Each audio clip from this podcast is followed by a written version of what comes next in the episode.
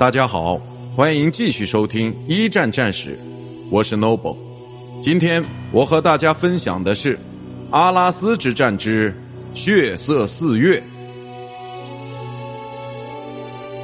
为了支援尼维尔的这次攻势，英国陆军航空队也出动了，但这支无论是飞机数量还是飞行质量都高人一等的部队，却同样在血色四月底。损失惨重，若干架飞机、若干名飞行员的高昂代价，也只是为他们换回了暂时性的领先而已。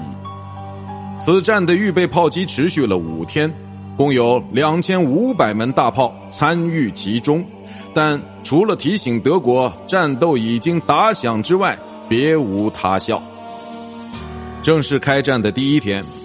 斯卡普尔河北部的战场上一切顺利，艾伦比的部队顺利的向前推进了三千米后，抵达指定位置。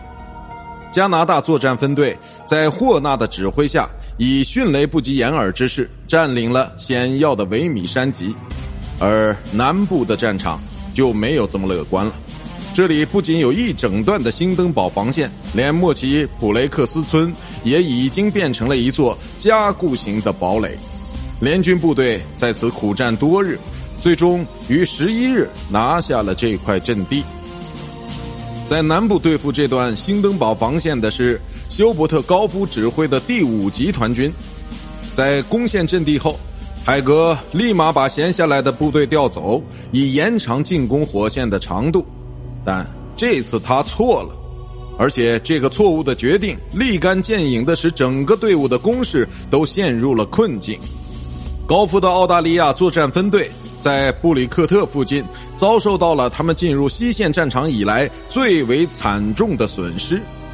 十五日，海格命令各部队停手，等候维尼尔新的总攻指令。次日，各部队再次出击。此时，法军部队的进攻已经完全变成了一场灾难。二十三日，海格被迫整顿阿拉斯战场上的有生力量，以援助盟军。接下来的两天里，联军小有斩获，但这股劲头终究不能持久。五月底，疲惫不堪的英军部队也终于被击溃了。